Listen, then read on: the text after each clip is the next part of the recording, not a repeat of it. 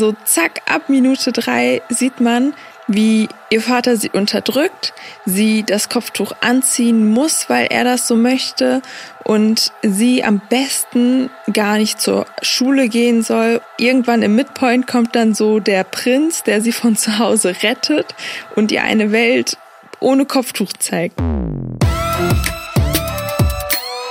Chai Society.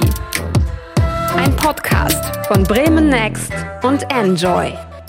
Melte, musst du eigentlich Kopftuch tragen, wenn dein Vater oder dein Mann das verlangt? Yusuf, hast du heute deiner Schwester schon verboten, mit Typen zu reden? Wo suchen deine Eltern eigentlich einen Mann für dich aus?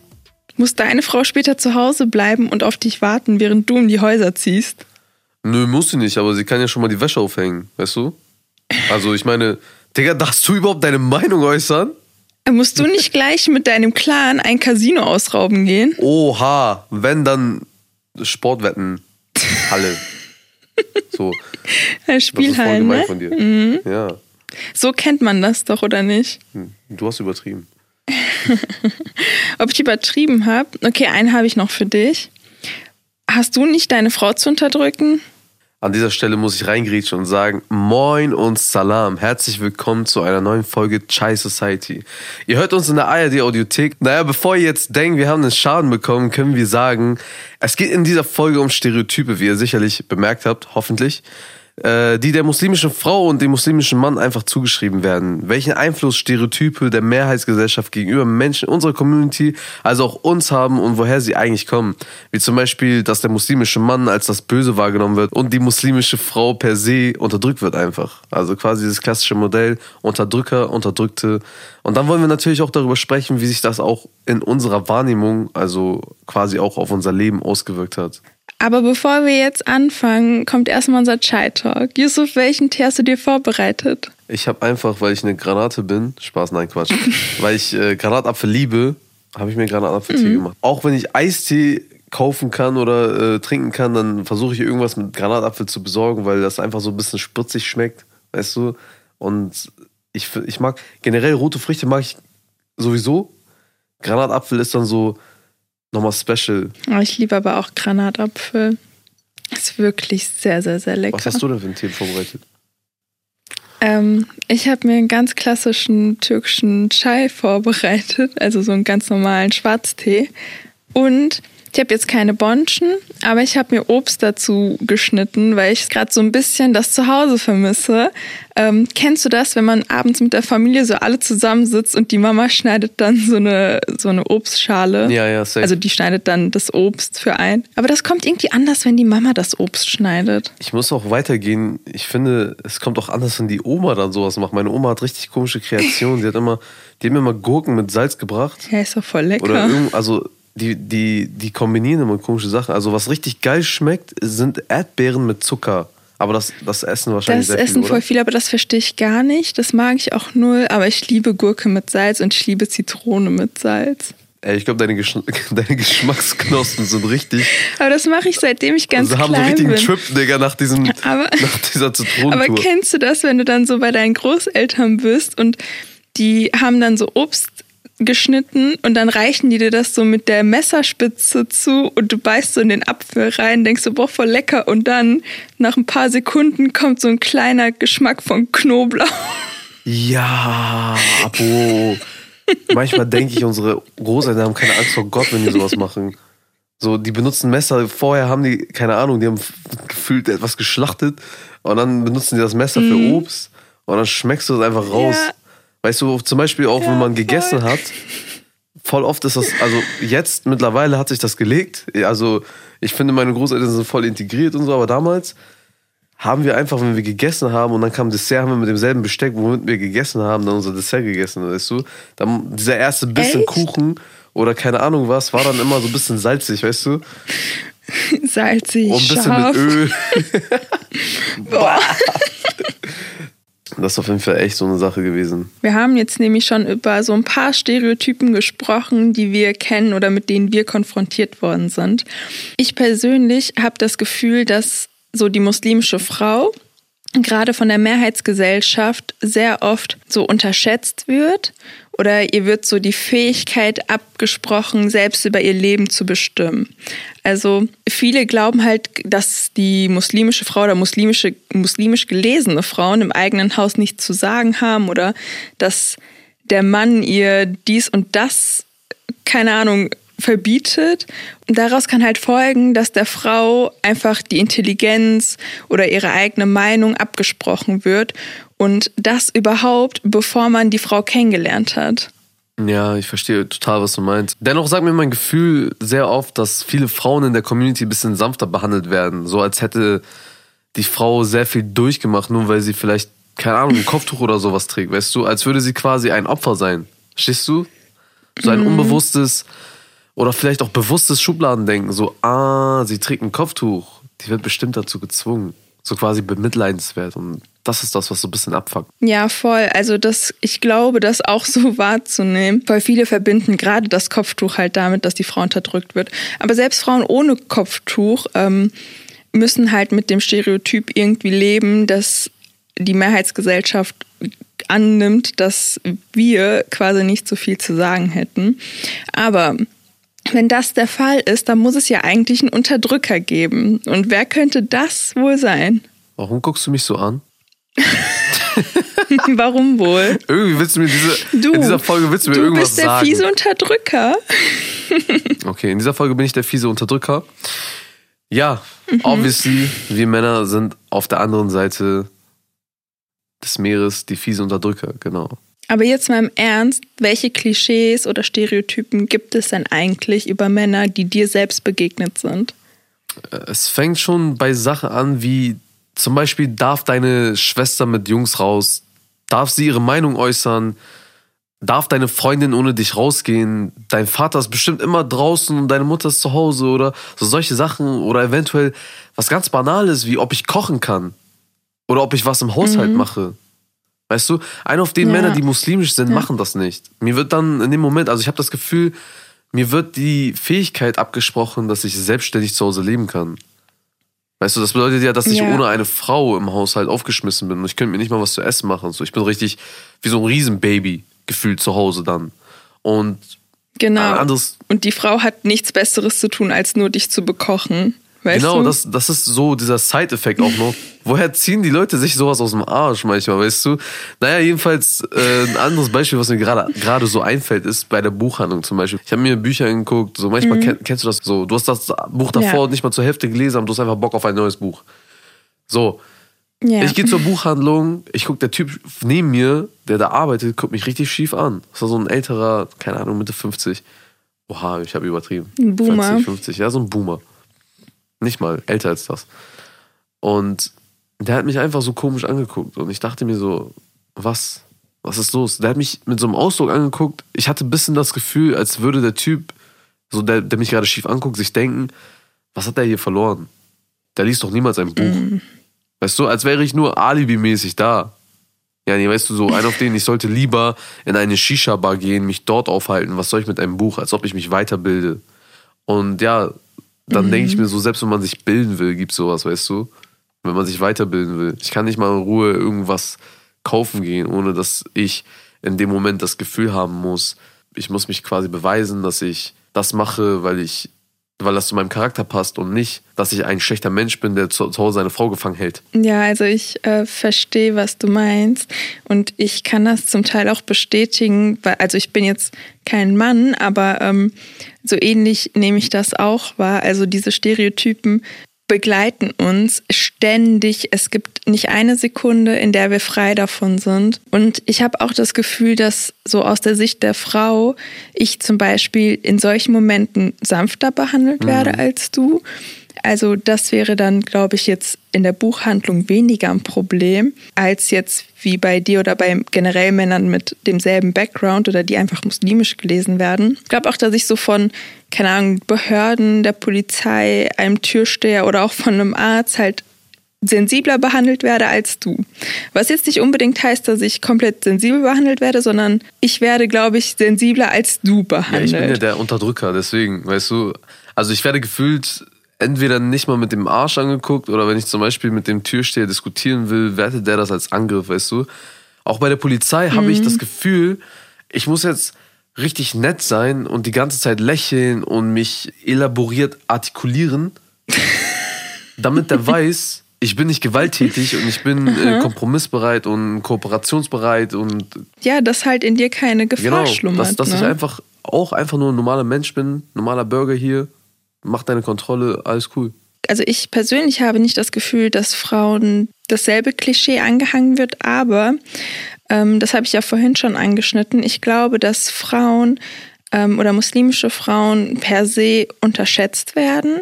Ähm, vielleicht einfach, weil sie oder weil die Mehrheitsgesellschaft glaubt, dass die Frau zu Hause eh nichts zu sagen hätte und dann wird mir persönlich schon die Stimme von anderen abgesprochen, obwohl die ja gar nicht wissen, wie es bei mir zu Hause ist. Und das finde ich dann halt total schade, weil ähm, man so einfach ganz, ganz viele Frauen unterschätzt, ohne sie überhaupt zu kennen. Und gerade bei Frauen mit Kopftuch macht sich das, glaube ich, sehr bemerkbar, ähm, weil sie auch sehr, sehr stark unter diesem Vorurteil leiden können und sogar noch mehr als unterdrückt wahrgenommen werden. Ja, aber auf der anderen Seite, also bei, bei den Männern, finde ich, da geht auch ein bisschen die Empathiefähigkeit in einem verloren. Also, dass die Leute denken, man sei nicht empathisch. Wenn ich zum Beispiel mit einer Person aus einer, aus der Mehrheitsgesellschaft über tiefe Sachen gesprochen habe, wurde mir dann im Nachhinein gesagt, dass äh, die Person nicht geglaubt hätte, dass ich so fühlen kann oder so denken kann, so tief denken kann, tiefsinnig. Wenn ich mich zum Beispiel auch für Frauen ausgesprochen habe, waren viele überrascht, dachten sich so, dass ich kein Problem damit habe, dass eine Frau unterdrückt wird, dass das voll normal ist in meinem, in meinem Bild des Boah. Lebens. Ja.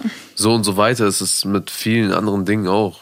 Weißt du, und die werden quasi in eine Form gegossen, die vorher schon durch die Gesellschaft festgelegt wurde, habe ich das Gefühl.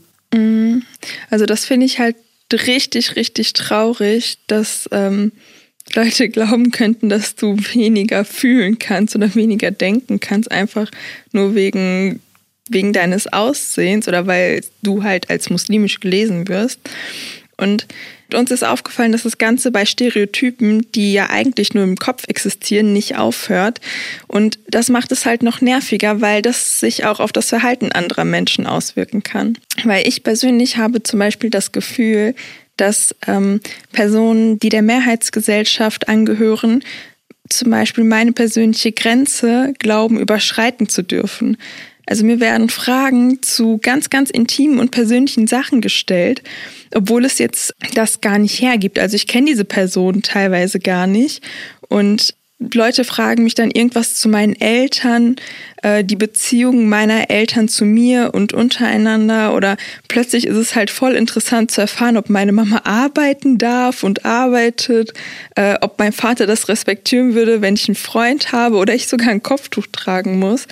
Oder was ich halt ganz, ganz schlimm fand, ist, ähm, als ich mal gesagt habe, dass ich halt ausgezogen bin, dann wurde halt gefragt, ob ich ausgezogen bin, äh, ob, weil ich halt von zu Hause flüchten wollte. Wo ich mir so dachte, hä, wenn jetzt eine weiß gelesene Person einfach sagt, ja, ich bin von zu Hause ausgezogen zum Studium, dann würde das niemals jemand hinterfragen. Und ich muss mich erstmal rechtfertigen darüber, ob Ja. ich von zu Hause abgehauen Warum, warum bin. musst du dann an dieser Stelle, warum ploppt überhaupt dieser Gedanke auf, dass du flüchten musstest, bevor dieser Gedanke aufploppt, dass du einfach ausgezogen bist, weil du ausziehen wolltest? Ja, und ganz oft sind das ja dann Personen, denen du gar nicht nahestehst, die dich sowas fragen. Weil die Personen, denen du nahestehst, die wissen halt, wie es bei dir zu Hause ist. Dann kommt, keine Ahnung, irgendein Arbeitskollege, den du nur so flüchtig kennst, sagen wir mal Arbeitskollege Peter, den würde ich ja auch nie fragen, ob sein Vater ein Tyrann ist und die Familie unterdrückt hat. Also ich würde ja never ever auf die Idee kommen, sowas zu fragen. Und selbst wenn es so wäre, dann würde es mir ja total leid tun und ich würde mich gar nicht trauen, sowas zu fragen. Ich finde das schon zu persönlich, wenn ich eine Frau, die obviously schwanger ist, zu fragen, bist du schwanger? Ich, ich muss gucken, wie gut ich mit dieser Person bin, weil wenn ich jetzt random eine Person kennenlerne und ich merke, okay, sie hat ein Bäuchlein und sie könnte schwanger sein, dann frage ich trotzdem nicht, weil ich, ich bin einfach nicht in dieser Position bei ihr, dass ich fragen darf. Das ist viel zu persönlich. Denke ich mir, weißt du? Ja. Deswegen fragt man sowas nicht. Also unabhängig Ja. davon, was für Stereotype jemand hat. Und dann fragen die ein, sowas wie, dein Vater ist ein Tyrann, oder? What Mhm. the fuck? Das wird ja schon von vornherein angenommen. Jetzt kommt eigentlich was ganz Trauriges, also für mich persönlich ganz Trauriges, ähm, was mir gar nicht so lange her erst aufgefallen ist. Ähm, ich hatte vorher, das fällt mir sogar schwer, das jetzt hier zu sagen, ich hatte vorher voll oft das Gefühl, dass ich damit glänzen könnte, wenn ich all diese Fragen stolz mit Nein beantworten kann. Also alle Klischee-Fragen, die wir uns vorhin schon gestellt haben. Und das ist mir die letzten Jahre erst so richtig aufgefallen, dass das überhaupt eine Grenzüberschreitung ist, die, wie vorhin schon gesagt, eher der Sensationsgeilheit dient und meine Antwort dann immer so zu einem ablenkenden Ja, aber ihr seid ja anders als die anderen geführt hat. Und das bedeutet halt für mich immer noch, dass ich in dem Moment nicht als Teil der deutschen Gesellschaft angenommen wurde. Also dieses, ja, aber ihr seid ja anders als alle anderen Ausländer, war dann so, du wurdest so aus dem Economy-Teil in so den Erste-Klasse-Abteil des Ausländer, also in Anführungsstrichen Ausländerzuges gesetzt. Und der fährt dann gefühlt immer noch weit hinter dem deutschen, also Deutsch wieder in Anführungsstrichen Zug, weil anders sein bedeutet ja immer noch nicht Deutsch sein. Und jetzt finde ich das total traurig, dass ich halt vorher immer gedacht habe, damit so glänzen zu können, einen Teil meiner Identität leugnen zu können, um so deutsch wie möglich wahrgenommen zu werden. Weißt du, was ich mir aber auch denke jetzt in dem, in, also zu dem, was du gerade gesagt hast? egal wie man so eine stereotypische Frage beantworten würde, wieso kommen diese Fragen überhaupt auf einen zu? Ja, welchen Ursprung hat das Ganze? Welchen Ursprung hat das? Was geht in den Köpfen der Leute ab, dass sie so einen, dass sie einem das Gefühl geben, man wäre low-key unterdrückt oder man würde unterdrücken? Und um Antworten auf all diese Fragen zu bekommen und die Stereotypen richtig zu verstehen, haben wir einen Experten auf dem Gebiet des antimuslimischen Rassismus angehauen, den Politikwissenschaftler und Autor Osan Zakaria Kiskin-Kilic. Zakaria ist der Autor von dem Sachbuch Muslimaniac, die Karriere eines Feindbildes. Darin beschreibt er den Ursprung der Stereotypen und Vorbehalte gegenüber Musliminnen in Deutschland. Und deshalb haben wir Osan Zakaria gefragt, woher diese Stereotypen und Klischees gegenüber muslimischen Frauen und Männern kommen. Wenn wir über Vorurteile über muslimische Männer und muslimische Frauen sprechen, dann ist es wichtig auch, das historisch einzuordnen. Das heißt, das Problem selbst blickt auf eine sehr, sehr lange Geschichte zurück und hängt auch zusammen mit der Geschichte von Kolonialismus und von Orientalismus. Das sind Machtverhältnisse, die in der Moderne entstanden sind und die Dominanzposition Europas gegenüber dem Rest der Welt in Anführungszeichen legitimieren sollten. Geschlechterbilder und Vorstellungen von Sexualität haben von Anfang an in dieser Zeit die Wahrnehmung über schwarze Menschen, über People of Color und eben auch über Musliminnen geprägt, weil das eine Möglichkeit bot, in denen sich dieser Anspruch auf Herrschaft über die Erfindung der anderen ausdrücken konnte. Ähm, muslimische und arabische Frauen vor muslimischen und arabischen Männern zu retten, in Anführungszeichen, war im französischen, im britischen und deutschen Kolonialismus ein instrumentelles Argument, in dem das Projekt Herrschaft über die anderen als eine Art Zivilisationsmaßnahme gerechtfertigt werden konnte. Das heißt, diese koloniale Geschlechterdebatte, die wir in der Vergangenheit sehen, die erfüllte eine Alibi-Funktion, um Rassismus zu schüren und das Problem auch aus dem eigenen Verantwortungsbereich auf andere Männer, auf die Männer der anderen quasi zu verlagern. Und genau diese, äh, dieses Doppelspiel ist auch heute eine Realität, die dazu führt, dass Muslime zum Sinnbild einer Gefahr werden, die abgewehrt werden soll. Boah, ich finde das so, so, so heftig. Also mir war das alles gar nicht so sehr bewusst, wie tief verankert dieses Problem überhaupt ist und welche Funktion das ursprünglich hatte. Und das macht mich einfach total wütend und voll sprachlos. Ich glaube, das merkt man auch gerade. Ähm, also, dass einfach Stereotypen erschaffen wurden, um das Handeln der Kolonialmächte rechtfertigen zu können. Das ähm, das war mir bis dahin gar nicht so bewusst. Ja, man, auf jeden Fall, vor allem diesen Punkt mit Alibi finde ich sehr interessant, weil quasi, das, das, darüber habe ich auch noch gar nicht so nachgedacht. Was ich auch sehr erschreckend finde, ist, dass mir persönlich das ja gar nicht bewusst war und ich denke mal, dass das sehr, sehr, sehr vielen Menschen gerade in der Mehrheitsgesellschaft auch bis heute nicht bewusst ist, ähm, und das macht mich dann umso wütender, wenn ich jetzt nochmal über alle Stereotypen nachdenke, wenn ich weiß, dass der Ursprung ja eigentlich gar nicht an den MuslimInnen liegt. Das finde ich total schlimm, dass das bis heute nicht so richtig angekommen ist. Also meiner Meinung nach. Ja, ich finde es halt vor allem wichtig zu erwähnen, dass sich dadurch, dass die Kolonialmächte dann da hingegangen sind, dass, dass sich da einfach nichts verändert hat. Verstehst du? Dass, dass sie quasi selber sexistisch waren und selber unterdrückend waren, aber es wird nur uns zugeschrieben, also der, Community, der muslimischen Community. Aber Vorurteile und Stereotypen sind ja nicht eine Sache, die in der Vergangenheit geblieben sind. Also diese existieren ja immer noch. Deshalb haben wir Osan Zakaria gefragt, welche Funktion diese Stereotypen und auch Feindbilder in unserer Zeit haben. Eine Funktion ist, dass ähm, Sexismus als eigentlich gesellschaftliches Phänomen verlagert wird auf eine andere Gruppe. In dem Fall sind das muslimische Männer zum Beispiel, um weiße Männer äh, aus der Verantwortung zu ziehen und gleichzeitig auch die anderen diskriminieren zu können. Das heißt, es geht darum, ihre Rechte einzuschränken, vor ihrer Einwanderung zu warnen, ihre Abschiebung zu, zu fordern, die unter Generalverdacht zu stellen, während die Dominanzgesellschaft, und das ist wichtig, ihre Privilegien sichern kann. Osan Zakaria zählt außerdem noch eine weitere Funktion auf, die Stereotype haben sollen.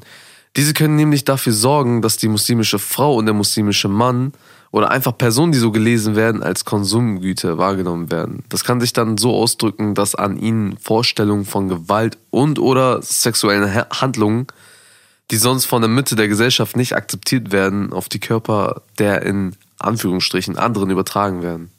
Ja, und daher ist es auch gar kein Wunder, dass das hypersexualisierte Bild der unterdrückten muslimischen Frau und des muslimischen Mannes auch zum Beispiel in Pornos auftaucht. Da wird sich auch an dem Bild und den Körpern dieser für die eigene Fantasie bedient. Und das gab es laut Osan Zakaria schon in der Kolonialzeit.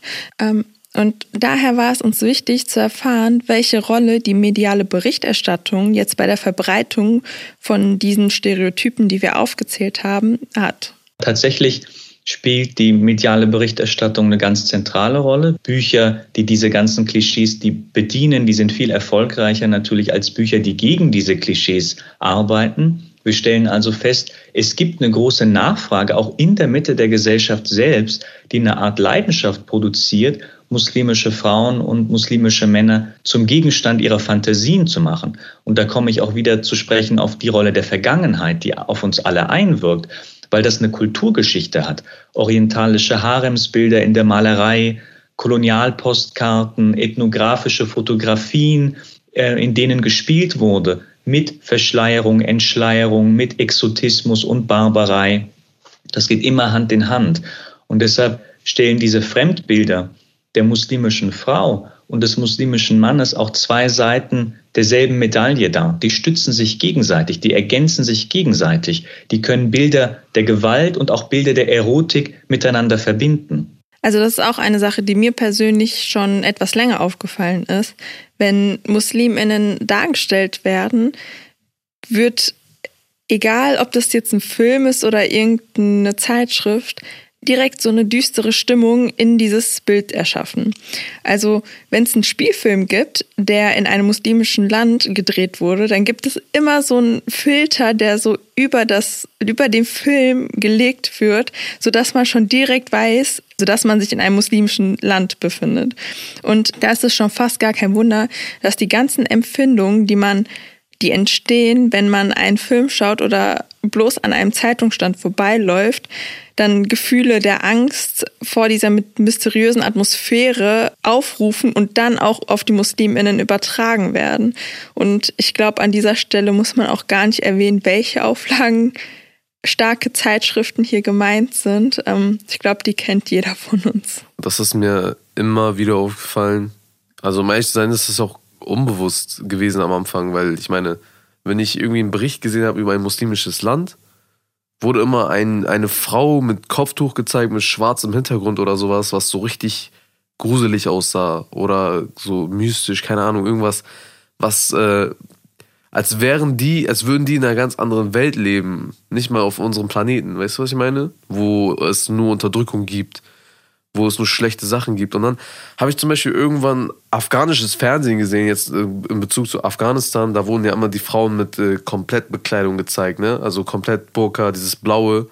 Davor hatte ich auch Loki selber ein bisschen Angst, weil ich mir dachte, Taliban und so weiter und so fort, Unterdrückung. Und äh, wenn du afghanisches Fernsehen siehst, siehst du einfach Menschen, die normal wie du und ich rumlaufen oder rumgelaufen sind damals es geht ja eigentlich gar nicht um diese Person an sich, die dargestellt wird, sondern auf das Ganze drumherum. Also auf die Atmosphäre, die insgesamt geschaffen wird. Du kannst aus ein und derselben Person einmal eine neutrale Person machen und dann kannst du sie natürlich auch bedrohlich aussehen lassen. Jetzt, wo wir wissen, welche Macht auch in der Verbreitung dieser Stereotypen liegt, haben wir uns gefragt, welche Folgen die Verbreitung von diesem haben kann. Osan Zakaria beschreibt, dass die Verbreitung der Vorurteile eigentlich dafür sorgt, dass alle Personen, die als muslimisch gelesen werden, dass sie alle einer Gruppe zugehörig gemacht werden. Also werden im Grunde einfach alle über einen Kamm geschoren, egal ob sie dieser zugehörig sind oder nicht. Denn diese Zugehörigkeit wird von der Mehrheitsgesellschaft einfach anhand von äußerlichen Merkmalen bestimmt. Gleichzeitig schreibt man auch dieser Gruppe von Natur aus bestimmte Eigenschaften zu. Also also zum Beispiel die Eigenschaft, dass es in der Natur liegen würde, des arabischen oder muslimischen Mannes, ähm, seine Frau zu unterdrücken. Das kann dazu führen, dass die Gruppe der anderen von der Mehrheitsgesellschaft ausgegrenzt werden und ungleich behandelt werden. Dies kann dann zu antimuslimischen Rassismus führen. Wie und wo sich das dann auch im Alltag deutlich macht, haben wir Osan gefragt. Dieser antimuslimische Rassismus kann sich dann eben auf unterschiedlichen Ebenen deutlich machen. Ähm, über Hetze, über Beleidigungen, über Schimpfnamen. Aber es ist auch ein strukturelles Problem, weil es darum geht, wie reagiert die Institution auf diese Menschen? Was erfahren diese Menschen an äh, Diskriminierung auch äh, in, in Bildung? Äh, auf dem Arbeitsmarkt, auf dem Wohnungsmarkt, ähm, aber eben auch auf offener Straße an Gewalt und Bedrohung das Komische an der Sache ist, man versteht zwar jetzt Teile der Entstehung und auch der Reproduktion von Stereotypen, aber ich kann es trotzdem nicht verstehen, nur weil Leute über meine Religion oder Herkunft so denken, Nachteile zu erleiden. Weißt du, ich sehe das einfach nicht ein. Das ist ehrlich unfair. Und warum das Ganze nicht nur unfair, sondern sogar sehr problematisch ist, erklärt uns auch hier Osan islamfeindliche Straftaten, körperliche Angriffe, Beleidigungen und Hetze, Anschläge auf Moscheen und Gemeinden und all diese Bilder, über die wir gesprochen haben, die gesellschaftlich zirkulieren und die Musliminnen und Muslime zum Sündenbock erfinden, führen auch dazu, dass sich andere ermutigt fühlen, Gewalt auszuüben, um ihr Land in Anführungszeichen vor den Muslimen zu retten. Das heißt, antimuslimischer Rassismus kann am Ende auch töten. Also da sieht man, welche Gefahr in Stereotypen liegen können. Und das sollte einem immer, immer im Hinterkopf bleiben. Ähm, abschließend haben wir Osan Zakaria sogar noch gefragt, warum Personen aus der Mehrheitsgesellschaft das in Ordnung finden, uns sehr intime Fragen zu stellen, weil, wie vorhin schon genannt, habe ich persönlich die Erfahrung machen müssen und es lag mir sehr am Herzen, zu diesem Phänomen nochmal eine Antwort zu bekommen. Ich stelle mir ein rassistisches Verhältnis auch ganz oft vor wie eine Art Theaterbühne, in der alle Menschen ihre Rollen zugesprochen bekommen. Nicht weiße Menschen genauso wie weiße Menschen. Es geht quasi darum, was für eine Begegnung wird geschaffen, wie strukturiert sich diese Begegnung äh, und wie werden die Hierarchien dann am Ende auch aufgebaut. Wer darf sich wem wie in die Augen sehen zum Beispiel und wer spricht mit wem auf welche Weise. Und das schlägt sich auch darin nieder, wie Fragen gestellt werden und wie geantwortet werden kann. Minderheiten oder rassifizierte Menschen werden immer in die Position ähm, derjenigen gedrängt, die die Fragen der Mehrheit zu beantworten haben. Wir werden sozusagen in diese Position gedrängt, unter Beweis zu stellen, dass wir integriert sind, dass wir keine Gefahr darstellen, dass wir modern sind, dass wir freiheitlich denken können und so weiter.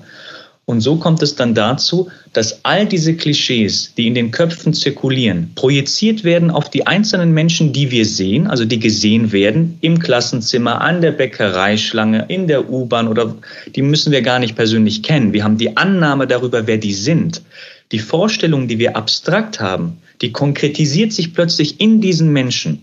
Und dann übertreten wir die Grenze, in denen wir sie zu Stellvertreterinnen und Stellvertretern dieses Kollektivs erklären, die uns jetzt erklären müssen, wie ist das denn bei euch?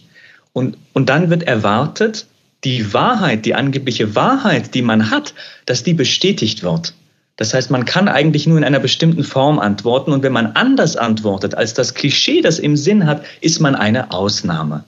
Die Antwort macht die Sache für mich nicht weniger schlimm, sondern eigentlich eher sogar noch viel schlimmer, weil ich jetzt so richtig verstanden habe, dass on top so ein Machtgefälle einfach dafür sorgt, dass ich mich diesen Fragen stellen muss. Wir haben ja anfangs sehr viel über die Wahrnehmung von muslimischen Personen gesprochen und Osan Zakaria hat uns ja auch erklärt, welche Rolle die mediale Darstellung hier spielt. Und das Bild dieser unterdrückten muslimischen Frau kenne ich zum Beispiel auch sehr, sehr gut aus der Popkultur. Also selbst in aktuellen Filmen und Serien, wie zum Beispiel Elite. Kennst du die Serie? Mhm, ich habe die nicht geguckt, aber ich kann mir vorstellen, was du jetzt, also was du jetzt bringen willst. Du meinst wahrscheinlich die mit dem Kopftuch, ne? Ja, ähm, die mit dem Kopftuch heißt Nadja. Also man denkt sich erstmal, boah, richtig cool, dass hier die Proze ProduzentInnen und auch DrehbuchautorInnen an Diversität gedacht haben und endlich auch mal eine Rolle mit einer Muslima besetzen. Und gefühlt, so zack, ab Minute drei sieht man, wie ihr Vater sie unterdrückt, sie das Kopftuch anziehen muss, weil er das so möchte und sie am besten gar nicht zur Schule gehen soll und so Bildung gar keine Rolle spielt. Und dann so irgendwann im Midpoint kommt dann so der Prinz, der sie von zu Hause rettet und ihr eine Welt ohne Kopftuch zeigt weißt du? Und sowas regt mich voll auf, weil jedes Mal, wenn eine Muslimin dargestellt wird in, in der Popkultur, dann ist es sehr, sehr oft genau dieses Bild. Also ich muss zugeben, ich habe ein, zwei Folgen geguckt gehabt und äh, während sie, also ihr Charakter quasi vorgestellt wurde, habe ich gemerkt, dass sie so am Anfang, die war voll die Liebe, ne, aber die war halt schüchtern, unruhig und hat sich nicht getraut, was zu sagen. Und das impliziert doch, dass sie gerade unterdrückt wird. Ich habe das Gefühl, es impliziert sowas, weil wenn, wenn du dich nicht traust, etwas zu sagen, bedeutet im Umkehrschluss für mich, dass du abgeschreckt bist wegen einer Sache, weil du früher was gesagt hast und irgendwas hat dich dann abgeschreckt. Verstehst du, was ich meine? Also ich glaube, ich weiß, was du meinst, aber auch hier muss ich dann sagen, ähm, finde ich das total schade, dass selbst wenn eine muslimische Frau einfach nur zurückhaltend ist, weil sie zurückhaltend ist, dass ihr das direkt, also du empfindest das ja dann auch schon so Weißt du, was ich meine? Dass sie unterdrückt wird. Vielleicht ist es auch einfach ihr Charakter, ruhig zu sein. Heftig. Das ist ein Plot-Twist, gerade ein Plot-Twist. also man merkt, dass man selbst als Moslem nicht äh, geschützt davor ist, schon wieder in diesen Clustern zu denken. Oder in Stereotypen zu denken. Da hatte sie irgendwie plötzlich eine Romanze mit dem Typen, der, wie du schon gesagt hast, ihr die Welt ohne Kopftuch zeigt. Und ihre Welt hat sich dann quasi geöffnet. So, okay, Kopftuch ist weg, die Welt ist auf oder was? Da denkt man sich wieder, what the fuck? So, es gibt auch meiner Meinung nach Dokumentationen, so habe ich das Gefühl, es gibt Dokumentationen oder Reportagen, in denen dann muslimisch gelesene Personen gezeigt werden, die aber nicht die Mehrheitsgesellschaft, Mehrheitsgesellschaft der MuslimInnen abbilden, wie zum Beispiel Clanreportagen, Ehrenmorde und sowas, ne? Das sind, das sind schlimme Sachen, auch die existieren, auch in unserer Community, das existiert einfach, aber das sind halt Ausnahmen, selbst für uns. Also es ist nicht so, dass wir in unserer Familie den und den und den Ehrenmord verzeichnen. Das, das ist nicht normal.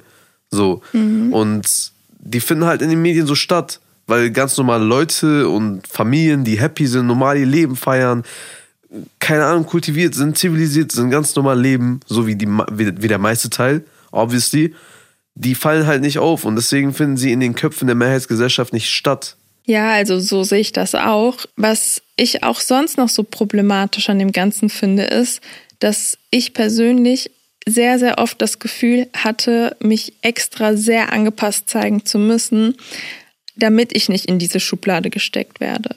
Damit Leute aus der Mehrheitsgesellschaft nicht annehmen könnten, dass ich zu diesen Leuten gehören könnte. Und ich hatte das Gefühl, erst wirklich was wert zu sein, wenn ich so deutsch wie möglich bin oder so wenig türkisch wie möglich bin. Und selbst da habe ich persönlich sogar meine eigene Herkunft abgewertet und, und sie als eher minderwertig gesehen, einfach weil ich Teil der Mehrheitsgesellschaft sein wollte. Und das hat sich dann einfach auf alles in meinem ganzen Leben ausgeprägt. Also so wie ich aufgetreten bin, so wie ich mich verhalten habe oder wie ich mein Leben ausgerichtet habe, war dann einfach nur so, wie kann ich jetzt so wenig Migra wie möglich wahrgenommen werden. Und das ist eine Sache, die tut mir im Nachhinein so, so, so leid mir selbst gegenüber. Und das ist, also jetzt bin ich halt total stolz darauf, auf meine Kultur, auf dass ich mit zwei Kulturen groß geworden bin. Und ich finde, es gibt nichts Schöneres als die Möglichkeit, noch Teil, also Teil einer weiteren Kultur zu sein. Aber früher habe ich das halt nicht gesehen. Und das ist eine Sache, die ich wirklich ähm, mir selbst, aber auch der Mehrheitsgesellschaft schwer ähm, verzeihen kann, dass ich dieses Gefühl bekommen habe. Ja, ich finde auch, dass es eine gewisse Problematik damals für uns dargestellt hat. Also ich persönlich wollte auch glatt sein. Ich wollte, was ich mit glatt halt meine, ist keine Ecken und Kanten haben gegenüber Deutschen. Dass ich quasi für meine deutschen Mitbürger, wenn ich deutsche Freunde oder so hatte, so angesehen werde, wie sie andere deutschstammige Menschen ansehen, quasi. Also so dass ich ständig das Gefühl hatte, mich immer beweisen zu müssen. Ich musste halt mich gut artikulieren, mich immer zeigen, dass ich, äh, hey, guck mal, ich lese auch mal ein Buch. Ja, aber jetzt denke ich mir einfach nur, wenn der Ball zum Beispiel jetzt bei mir liegt, wenn ich eine Person kennenlerne und ich mich beweisen muss, denke ich mir so, ich finde das scheiße. Warum soll ich jetzt irgendwie anders sein, nur damit äh, ich gemocht werde oder damit ich keine Vorurteile verspüre oder Stereotype verspüre von der Person gegenüber von mir. Ja. Verstehst du? Also ich weiß, was du meinst und ich finde das halt einfach wirklich total traurig. Und es gibt noch eine Sache, die mich halt an der ganzen Sache nervt, ist, dass ich das Gefühl habe, absolut nicht individuell gesehen zu werden. Ich bin immer eine Projektionsfläche von allen Klischees und Stereotypen, die diese Person dann hat. Personen ähm, meiner Religion gegenüber oder Kultur gegenüber. Und gerade in Deutschland finde ich, ist der Individualismus so eine große und wichtige Sache und auch eine sehr, sehr tolle Sache meiner Meinung nach. Und sobald du aber Teil der muslimischen Community bist oder einfach nur so gelesen wirst, wirst du nie als Individuum wahrgenommen. Du stehst immer für alle Musliminnen der Welt und wenn du etwas mal nicht richtig machst oder nicht gut machst, wird das halt zurückgeführt auf alle Musliminnen. Und sobald du mal etwas gut machst, bist du die Ausnahme. Ja, aber auch das Gefühl von niemals ankommen. Solange einem die Mehrheitsgesellschaft eher mit Ignoranz und der bloßen Reproduktion der Klischees entgegenkommen, statt sich wirklich damit zu beschäftigen oder es einfach zu respektieren, nehmen die es einfach an ja, ich sehe es halt gar nicht mehr ein, einen Teil von mir und meiner Herkunft zu leugnen. Und wenn ich mal in eine Situation komme, in denen ich mit den ganzen Stereotypen konfrontiert werde, habe ich für mich entdeckt, dass ich am besten damit klarkomme, wenn ich dieser Person einfach Gegenfragen stelle. Also, wenn diese Person mich zum Beispiel fragt, ob ich von zu Hause ausgezogen bin, weil meine Eltern oder mein Vater mich unterdrückt hat, ähm, frage ich dann erstmal so, ob man selbst ausgezogen ist, weil der eigene Vater oder die Eltern einen unterdrückt haben oder warum man sonst auf diesen Gedanken kommen sollte oder woher man die Information über dieses Stereotyp hat. Und das hat mir in der Situation sehr geholfen und ich wünschte, ich hätte früher schon dran gedacht, als ich in diesen Situationen war. Aber daher ist es mir auch sehr wichtig, dass ich das hier vielleicht noch als kleinen Community-Tipp rausgebe. Stellt einfach Gegenfragen und fragt einfach so lange, bis der Person gegenüber klar wird, dass es sich hierbei um ein Stereotyp und oder vielleicht sogar eine Grenzüberschreitung handelt. Aber ich frage mich, wie man diese Fehler beheben kann. Es ist, wie gesagt, ein weitreichend gesellschaftliches Problem. Eine der wenigen Dinge, die wir machen können, ist, es uns bewusst zu machen und es bei anderen anzumerken, wie du schon gesagt hast, Meltem, oder vielleicht entgegenzuwirken, selber zu fragen, bis sie halt merken, dass sie eine Grenze überschreiten. Wenn wir es uns bewusst machen, können wir gezielter darauf eingehen, es bei Menschen anzumerken. Oder vielleicht haben sie das dann im Kopf jedes Mal, wenn sie das im Alltag erleben. Und vielleicht kann man dadurch einen Wandel schaffen. Ich weiß halt nicht. Das ist, wie gesagt, ein sehr, sehr weitreichendes Problem. Und an dieser Stelle müssen wir uns bei Osan bedanken für seine Antworten. Ja, also von mir auch. Dankeschön, lieber Osan Zakaria. Schreibt uns gerne eine Mail an chaisociety.radiobremen.de oder auf Instagram an chaisociety-podcast, mit welchen Klischees ihr im Alltag zu kämpfen habt und was das in euch ausgelöst hat. Meldet euch. Wir freuen uns auf äh, Nachrichten von euch. Auch von mir erstmal ein Dankeschön an dieser Stelle, dass ihr bis hierhin zugehört habt. Dann macht's gut und bis bald. Ihr könnt uns in der ARD Audiothek hören und überall da, wo es Podcasts gibt. Bis bald.